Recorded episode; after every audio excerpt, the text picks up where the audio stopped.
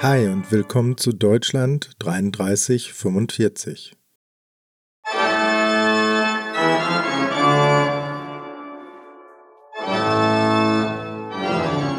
Folge 3314 Braune Sturmflut der Gewalt. Nach den Reichstagswahlen und der Entmachtung der Länderregierungen Anfang März wuchs die Welle der braunen Gewalt, die seit Wochen über Deutschland rollte, zu einer wahren Sturmflut heran. So stürmten in Königsberg SA-Leute noch am Abend der Wahl das örtliche Parteibüro der SPD, schlugen alles kurz und klein und funktionierten das Gebäude schließlich in einen Folterkeller um. In Wuppertal wurde ein ehemaliges Mitglied der KPD aus seiner Wohnung entführt. Am nächsten Tag fand man seine Leiche in einem Schrebergarten. Im gleichen Stadtviertel überfielen einige Wochen später acht SA-Männer einen anderen ehemaligen Kommunisten und erschossen ihn auf offener Straße. In Köln drangen am 9. März mehrere Braunhemden in die Wohnung des SPD-Reichstagsabgeordneten Wilhelm Sollmann ein, schlugen ihn zusammen und verschleppten ihn in eine ihrer improvisierten Folterstätten. Dort quälten die Männer den Abgeordneten Sollmann auf widerlichste Weise. Er wurde gezwungen, Urin und Abführmittel zu trinken, dann wurde er brutal verprügelt. Nach zwei Stunden traf die Polizei in der braunen Folterzentrale ein und nahm das Opfer in Schutzhaft. Sollmann überlebte Folter und Schutzhaft, floh noch im gleichen Jahr aus Deutschland und kam über Umwege in die USA. Er starb dort 1951 im Alter von 70 Jahren. Wenige Tage später, am 13. März, zwangen die Nazis in Braunschweig die sozialdemokratischen Stadträte und Landtagsabgeordneten, ihre Mandate freiwillig niederzulegen. Ein SPD-Mann weigerte sich und wurde totgeprügelt. Am gleichen Tag erschossen braune Hemden der SA in Chemnitz den Verlagsleiter der sozialdemokratischen Zeitung Chemnitzer Stimme, als er sich weigerte, ihnen zu sagen, wo er die Parteikasse versteckt hatte. Solche Raubzüge und Plünderungen fanden nun immer häufiger statt. Nazis brachen in Gewerkschaftshäuser ein, stahlen Schreibmaschinen und Bargeld, verbrannten Akten. KPD- und SPD-Büros und sogar Vereinsheime der Arbeiterbewegung wurden überfallen und ausgeraubt. Oft wurde praktisch alles mitgenommen, was nicht nied- und nagelfest war. Musikinstrumente, Tourengeräte, ja selbst Betten. Alles unter dem Deckmantel angeblicher Hausdurchsuchungen. Der württembergische Naziführer Wilhelm Muhr formulierte die Einstellung zur Gewalt nach seiner Ernennung zum Regierungschef so: Wir sagen nicht Aug um Aug, Zahn um Zahn. Nein, wer uns ein Auge ausschlägt, dem werden wir den Kopf abschlagen. Und wer uns einen Zahn ausschlägt, den werden wir den Kiefer einschlagen. Nicht wenige Nazis nutzten den Freifahrtschein zum Terror, den die Staatsgewalt ihnen dauerhaft zu gewähren schien, um persönliche Rechnungen zu begleichen. Der Wuppertaler SA-Sturmführer August Puppe ließ einen jungen Kommunisten von seinen Leuten brutal ermorden, weil das Opfer angeblich ein Verhältnis mit Puppes Schwester hatte. Puppes Vorgehen war derart brutal, dass er über die Grenzen der Stadt als Totschläger von Elberfeld bekannt wurde. Selbst ein Wuppertaler Nazi wurde verhaftet, zusammengeschlagen und in Schutzhaft genommen, weil er Puppe der Unterschlage und Bestechlichkeit bezichtigt hatte. Allerdings scheint August Puppe bald den Bogen überspannt zu haben, denn im Oktober 1933 wurde er unter offiziell nie geklärten Umständen getötet. Angeblich fand man ihn am Hinterausgang einer Kneipe mit einem Dolch im Rücken. Möglicherweise hatten einer oder mehrere seiner braunen Kameraden die Gelegenheit genutzt, ihrerseits eine persönliche Rechnung zu begleichen. Dies sind nur einige wenige Beispiele für die Sturmflut der braunen Gewalt, die in jenen Tagen über Deutschland hinwegfegte. Effektive Mittel, sie einzudämmen, hatten die Demokraten längst nicht mehr in der Hand. Der viele hunderttausend Mann starke paramilitärische Selbstschutzverband der Demokraten, das Reichsbanner Schwarz-Rot-Gold, war innerhalb weniger Wochen lahmgelegt worden. Im Februar hatte die SA zahlreiche Reichsbanner Büros besetzt und einzelne Mitglieder terrorisiert. Anfang März, nachdem die Nazis die Polizeigewalt in den Ländern übernommen hatten, ergingen offizielle Verbote gegen die Organisation. Überall wurden Reichsbanner-Anführer verhaftet. Um der Verfolgung zu entgehen, lösten sich die lokalen Gliederungen nach und nach auf. Die Sozialdemokratische Partei, deren Mitglieder und Funktionäre das Rückgrat des Reichsbanners bildeten, wurde durch die Zerschlagung ihrer Selbstschutzkräfte, das Verbot ihrer Presse und die Verfolgung ihrer Mitglieder stark erschüttert. Doch im Streit über die richtige Antwort auf die staatliche Repression setzten sich diejenigen durch, die weiter am Kurs der Legalität festhalten wollten. Zu diesem Zeitpunkt, Mitte März, war der kommunistische Flügel der Arbeiterbewegung bereits weitgehend ausgeschaltet. Nach Hitlers Ernennung zum Reichskanzler Ende Januar hatte die KPD-Führung zwar mit staatlichen Verfolgungsmaßnahmen gerechnet, nicht aber in dem Ausmaß, wie es sich insbesondere nach dem Reichstagsbrand einen Monat später abzeichnete. Innerhalb von Tagen saßen die führenden Leute der KPD entweder in Schutzhaft, waren ermordet worden oder in den Untergrund gegangen. Der Chef der politischen Polizei in Preußen, Rudolf Diels, erklärte in der Rückschau den Erfolg der Nazis beim Ausschalten ihrer politischen Gegner folgendermaßen.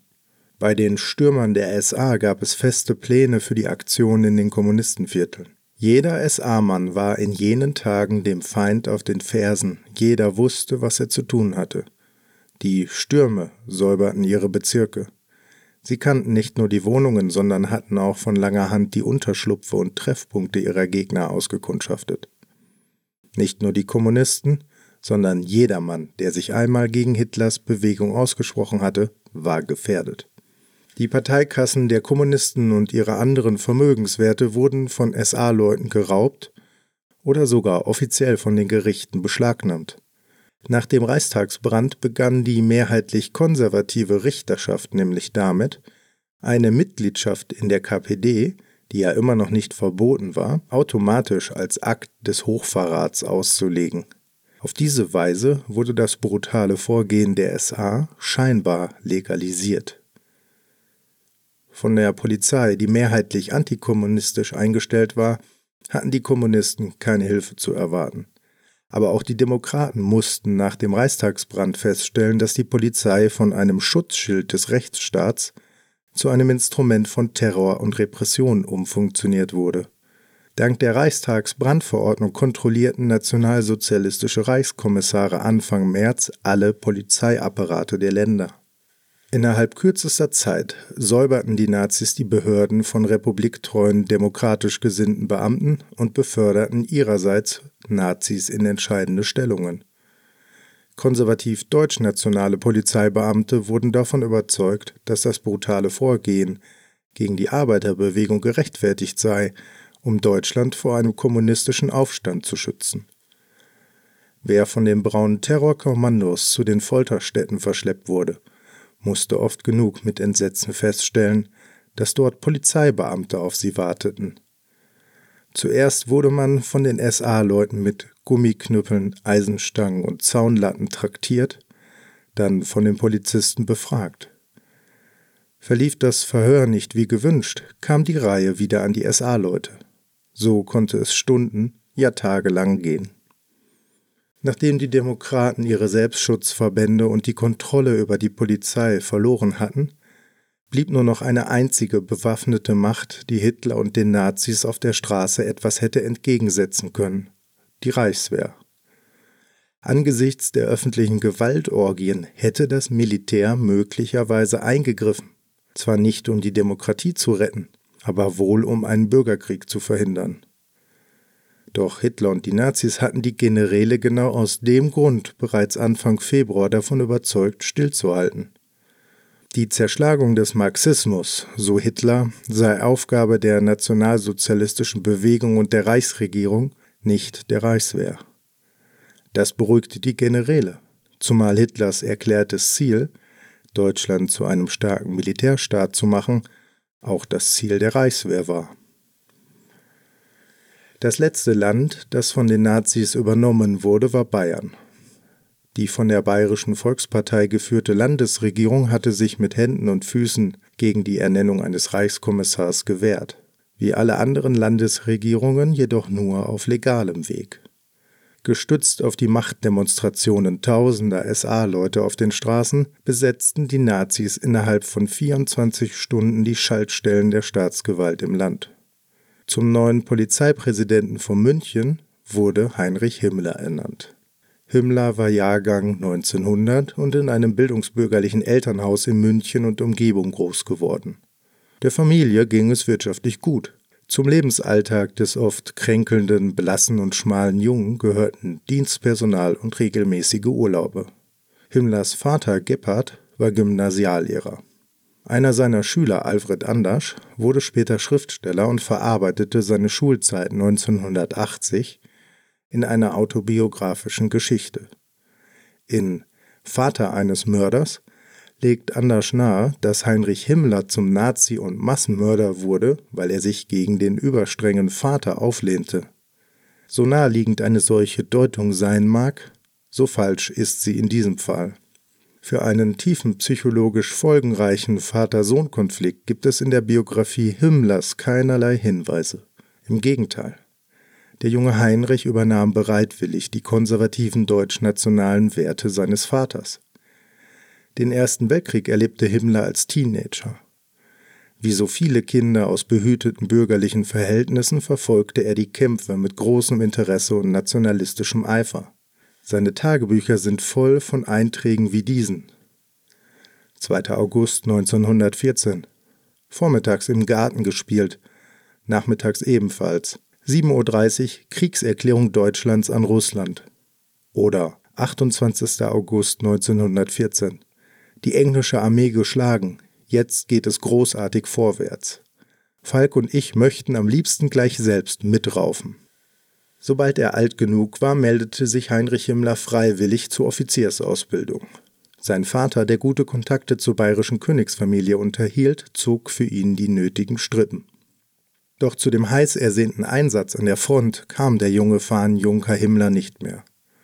Die Novemberrevolution und der Frieden von Versailles machten ihm einen Strich durch die Rechnung. Die Abrüstung der Reichswehr verbaute ihm die so innig gewünschte Karriere als Berufsoffizier. Stattdessen nahm er in München ein Studium der Agrarwissenschaft auf.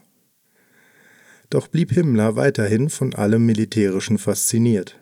Und da er, wie seine Eltern, die neue Republik aus tiefstem Herzen ablehnte, trat er in ein Freikorps ein, um, wie er glaubte, Schlimmeres zu verhindern. Über sein Engagement in dem paramilitärischen Freikorps und das nationalistische Studentenmilieu Münchens geriet der Anfang 20-jährige Himmler in das Fahrwasser der damals in Bayerns Hauptstadt virulenten völkischen Bewegung.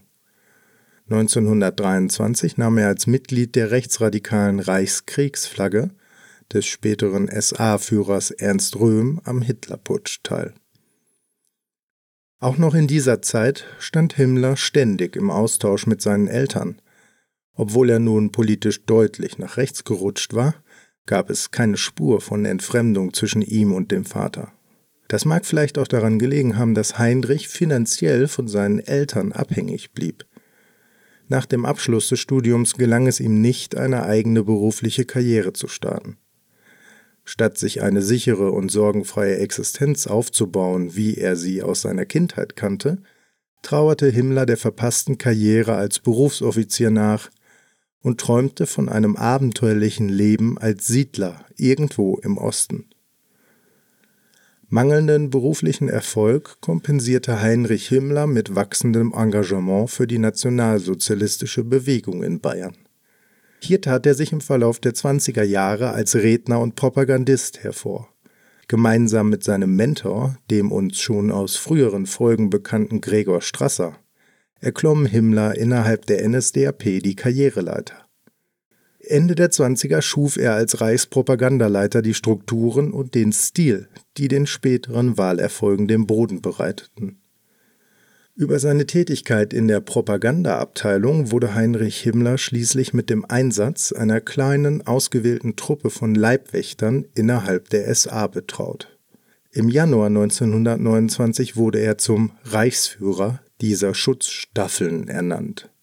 Unter seiner Leitung wuchs die Organisation von wenigen hundert Mann auf über 10.000 zwei Jahre später.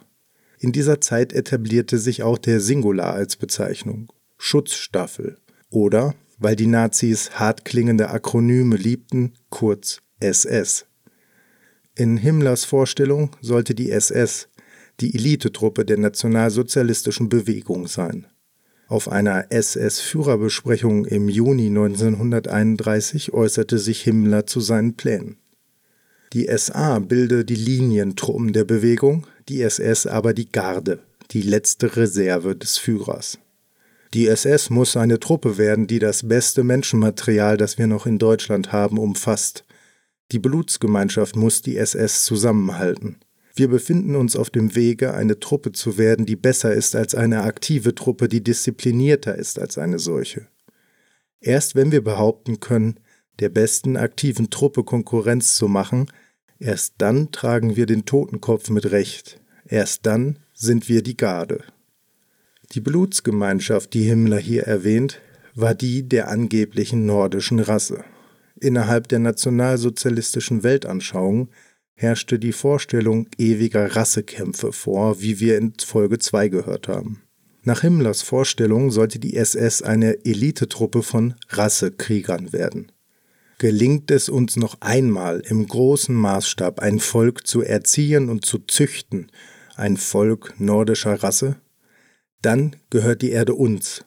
Siegt der Bolschewismus. So bedeutet dies das Austilgen der nordischen Rasse, des letzten nordischen Blutswertes, bedeutet dies Verwüstung, das Ende der Erde. Bolschewismus, auch das haben wir in Folge 2 gehört, war in der Vorstellungswelt der Nazis eben nicht einfach nur die politische Ideologie des Kommunismus, sondern ein Instrument der Feinde der sogenannten nordischen Rasse, im ewigen Krieg um das Dasein. Dieser Feind, das waren die Juden.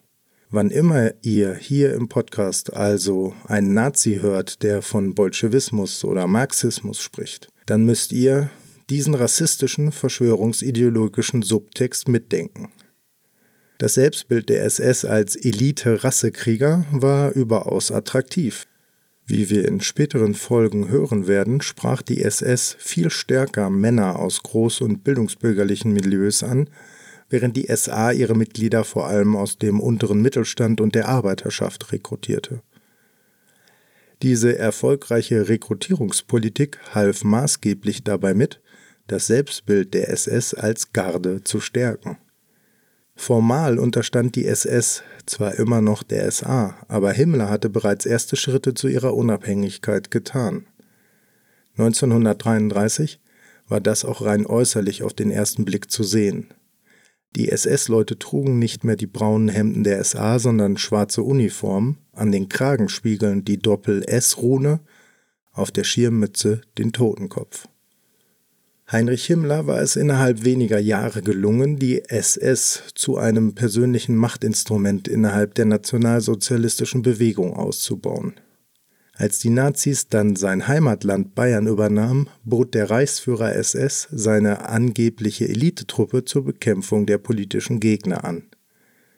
Zunächst wurde Himmler Polizeipräsident von München und leitete dort, wie wir in der letzten Folge gehört haben, eine beispiellose Verhaftungswelle ein. In der Öffentlichkeit inszenierte sich der Reichsführer SS dabei mit Erfolg als harter, aber gerechter Bekämpfer der kommunistischen Gefahr. Am 20. März veranstaltete Heinrich Himmler wieder einmal eine Pressekonferenz. Dort erklärte er, im Raum München werde ein Konzentrationslager für politische Häftlinge eingerichtet. Das KZ Dachau diene zur Schutzhaft von Gegnern der nationalen Revolution. Zwei Tage später fuhren vier Polizei-Lkw mit etwa 200 Gefangenen aus den völlig überfüllten Münchner Gefängnissen auf das Gelände der ehemaligen Pulver- und Munitionsfabrik. Die Einwohner Dachaus kamen in Scharen zusammen, um den Konvoi zu beobachten. In den nächsten Wochen wurde das neue Konzentrationslager zunächst von einer Hundertschaft der Schutzpolizei bewacht. Die Häftlinge, noch in ihrer eigenen Kleidung, wurden im ehemaligen Verwaltungsbau der Fabrik untergebracht. Drumherum hatte man in aller Eile Stacheldraht gezogen und das Gebäude notdürftig instand gesetzt. Das gesamte Gelände war seit Jahren dem Zerfall ausgeliefert. Die Bewacher von der Polizei verhielten sich gegenüber den Häftlingen korrekt, manche plauderten sogar mit ihnen, verteilten Zigaretten. Ein Häftling schrieb an seine Frau In Dachau sei alles in Ordnung, Verpflegung und Behandlung gut. Ich bin nur neugierig, wie lange die Sache noch dauert. Wenige Wochen darauf war der Häftling tot. Anfang April übergab Heinrich Himmler, mittlerweile politischer Polizeikommandeur von ganz Bayern, das KZ Dachau an Hilfspolizeieinheiten seiner SS. Unter dem neuen Lagerkommandanten Hilmar Weckerle etablierte die Schutzstaffel eine beispiellose Herrschaft von Terror, Gewalt, Korruption und Erpressung. Kommandant Weckerle zeigte sich im Lager nie ohne seinen Ochsenziemer, an der Seite stets einen riesigen Rottweiler. Im Lager regierte die reine sadistische Willkür. Der Kommunist Heinrich Bäumler beschrieb seine Erlebnisse Ende April, Anfang Mai, später in einer vom kommunistischen Untergrund veröffentlichten Aufklärungsbroschüre. Nun überreichte der Lagerverwalter Vogel mir einen zwei Meter langen Kälberstrick von der Stärke eines Fingers und forderte mich auf, denselben am kleinen Wasserleitungshahn in der Arrestzelle aufzuhängen. Danach gab er mir folgende Anweisung. Wenn in Zukunft wieder jemand die Zelle betritt, haben Sie eine militärische Haltung einzunehmen und zu sagen, der schutzhaft gefangene Beimler meldet sich zur Stelle. Und auf den Strick zeigend, sollten Sie irgendwelche Zweifel bekommen, dann steht er Ihnen zur Verfügung.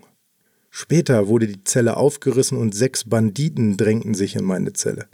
Es ist nicht übertrieben, wenn ich sage, dass jede von den Bestien mindestens 40 bis 50 Schläge geführt hat. Zehn, 15 Mal wurde die Zelle am Tag aufgerissen. Der Strick ist immer noch unbenutzt. Bin nur neugierig, wie lange du dich noch zur Stelle meldest. Bald darauf gelang Heinrich Bäumler unter abenteuerlichen Umständen die Flucht aus Dachau und aus Deutschland. Im sicheren Ausland angekommen, sandte er seinen Folterknechten per Postkarte einen Gruß nach Dachau. Sie könnten ihm alle am Arsch lecken. Das Terrorregime der SS begann in Dachau in dem Moment, als die reguläre Schutzpolizei am 11. April abrückte. Noch am gleichen Tag führten die neuen SS-Wachen vier jüdische Häftlinge vor das Tor des Lagers und schossen sie auf der Flucht nieder. Eines der vier Opfer entkam schwer verletzt und flüchtete sich in ein Münchner Krankenhaus. Dort erlag der Mann seinen Verletzungen, nachdem er dem Krankenhauspersonal mit letzter Kraft von den Haftbedingungen berichtet hatte. Die Münchner Staatsanwaltschaft schaltete sich ein und begann mit Ermittlungen wegen Mordes. Obwohl die gerichtsmedizinischen Untersuchungen und Zeugenbefragungen vor Ort in Dachau in diesen und weiteren Fällen zahlreiche Beweise sammeln konnten, wurde nie Anklage erhoben. Das bayerische Justizministerium, das mittlerweile von einem Nazi kontrolliert wurde, ließ das nicht zu. Der mit den Ermittlungen betraute Staatsanwalt und sein Vorgesetzter, beides erzkonservative Juristen, wurden schließlich abgezogen und in die Provinz versetzt. Konzentrationslager wie Dachau schossen überall in Deutschland wie Pilze aus dem Boden. Ihre Errichtung war kein Geheimnis. In Lokal- und Regionalzeitungen wurde ausführlich berichtet. Jeder sollte wissen, was denen blühte, die sich der nationalen Revolution widersetzten.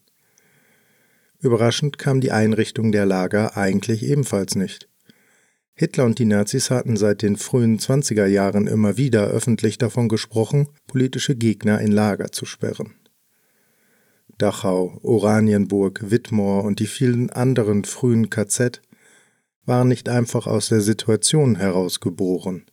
Die Einrichtung von Konzentrationslagern war von den Nazis von Anfang an ins Auge gefasst worden.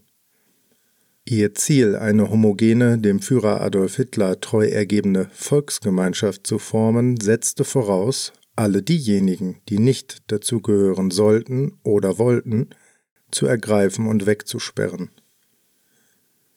Schätzungen darüber, wie viele Menschen in den ersten Monaten des sogenannten Dritten Reichs verfolgt, verhaftet, gefoltert und ermordet wurden, sind schwer anzustellen.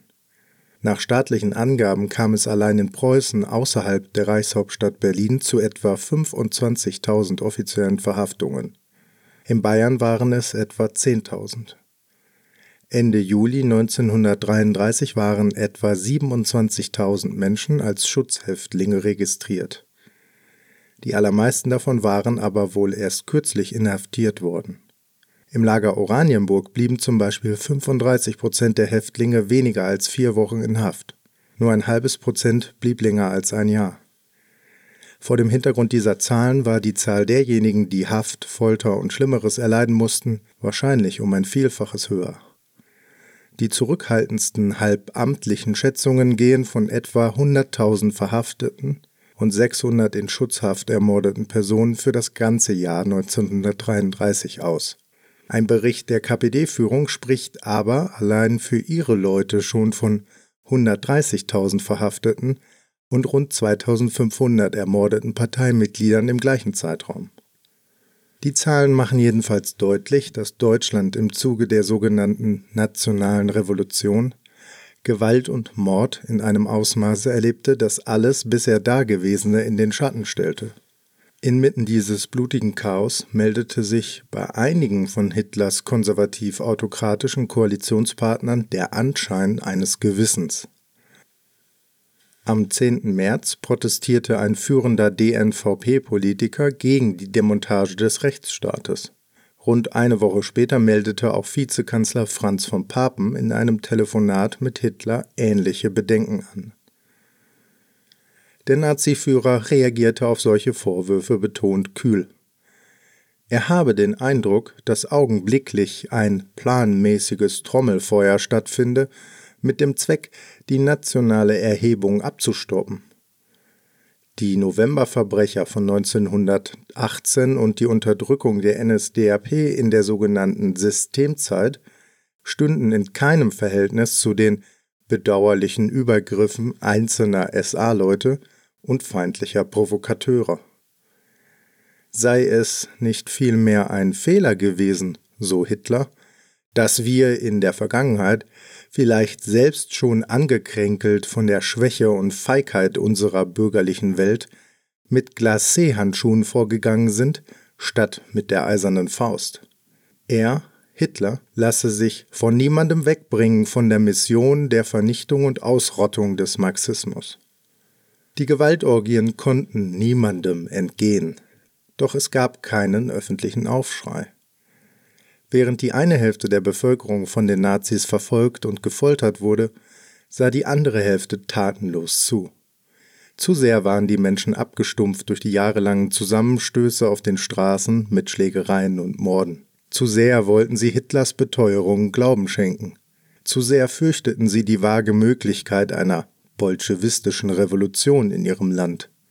Dabei übersahen sie bewusst oder unbewusst, dass es keinen kommunistischen Aufstand gab und dass die Sozialdemokraten, die nun auch verfolgt wurden, in keiner Weise, auch nur ansatzweise, Sympathien für ein gewaltsames Vorgehen gegen die etablierte gesellschaftliche Ordnung gezeigt hatten. Millionen Deutsche aus den bürgerlichen Schichten schienen zu akzeptieren, dass zur gewalttätigen Unterdrückung des Marxismus alle Mittel gerechtfertigt seien. Hitler und die Nazis nutzten die Selbstverblendung des deutschen Bürgertums schamlos aus, um die Peitsche gegen die organisierte Arbeiterbewegung und alle, die offenen Widerstand leisteten, zu schwingen. Gleichzeitig begannen sie damit, Zuckerbrot an diejenigen Deutschen zu verteilen, die mit einer offenen Unterstützung des neuen Regimes noch zögerten, bisher nur leise Sympathien gehegt hatten oder bewusst passiv geblieben waren. Während Zehntausende verhaftet, gefoltert und ermordet wurden, stürzte Deutschland im März 1933 in einen staatlich organisierten schwarz-weiß-roten Jubeltaumel. Mein Name ist Jonas Stephan und das war Folge 3314 von Deutschland 3345. 90 Jahre ist es nun her, dass die ersten Konzentrationslager in Deutschland eingerichtet wurden. Aus diesem Anlass haben sich verschiedene Gedenkstätten zu einer Arbeitsgemeinschaft mit dem Namen Auftakt des Terrors, frühe Konzentrationslager im Nationalsozialismus, zusammengeschlossen und ihre Aktivitäten für dieses Jahr koordiniert. In den Shownotes findet ihr eine Liste mit allen Veranstaltungen, Sonderausstellungen. Die Gedenkstätte Dachau bietet an zwei Terminen eine szenische Lesung an, die vor allem an die ersten Gefangenen des Konzentrationslagers Dachau erinnern soll. Die Veranstaltung Wir waren die Ersten, Lesung in Erinnerung an die ersten Gefangenen des Konzentrationslagers Dachau, findet einmal statt in München im kleinen Konzertsaal Fat Cat in der Kellerstraße 8a am Sonntag, dem 26. November um 11 Uhr und am 10. Dezember um 11 Uhr in der Gedenkstätte Dachau selbst. Wenn ihr an dieser Veranstaltung in Dachau oder an anderen teilnehmt, dann würde ich mich sehr über einen kleinen Erlebnisbericht und ein paar Fotos freuen.